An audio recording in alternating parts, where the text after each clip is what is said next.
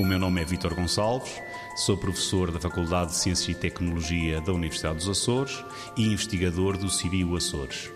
No âmbito do projeto Rebeca, um projeto Interreg, tentou estabelecer uma rede de bancos nas ilhas da Macaronésia e nos Açores foi criado uh, a coleção BACA, o Banco de Algas e Cianobactérias dos Açores, que foi constituído a partir de microalgas e cianobactérias que foram isoladas em diversos ambientes insulares, eh, ambientes terrestres, aquáticos, em regiões termais, nos aquáticos, quer marinhos, quer de água doce, e com este recurso natural existente na, na região, foi possível, neste momento, constituir uma coleção que engloba mais de 800 estirpes de microalgas e cianobactérias, de diferentes ambientes, como referi. Um dos projetos em que estamos a trabalhar, o projeto Microalg INIT, um projeto ERANET da Blue Bio Co-Found, em colaboração com universidades e empresas da Estónia e da Islândia.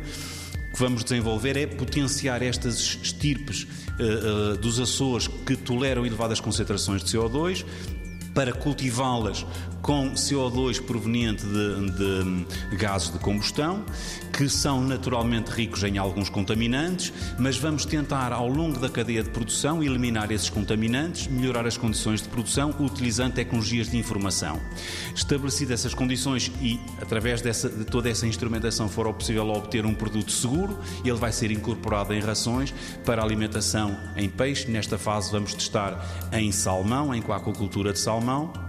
para depois poder ser criada uma formulação que seja disponível no mercado.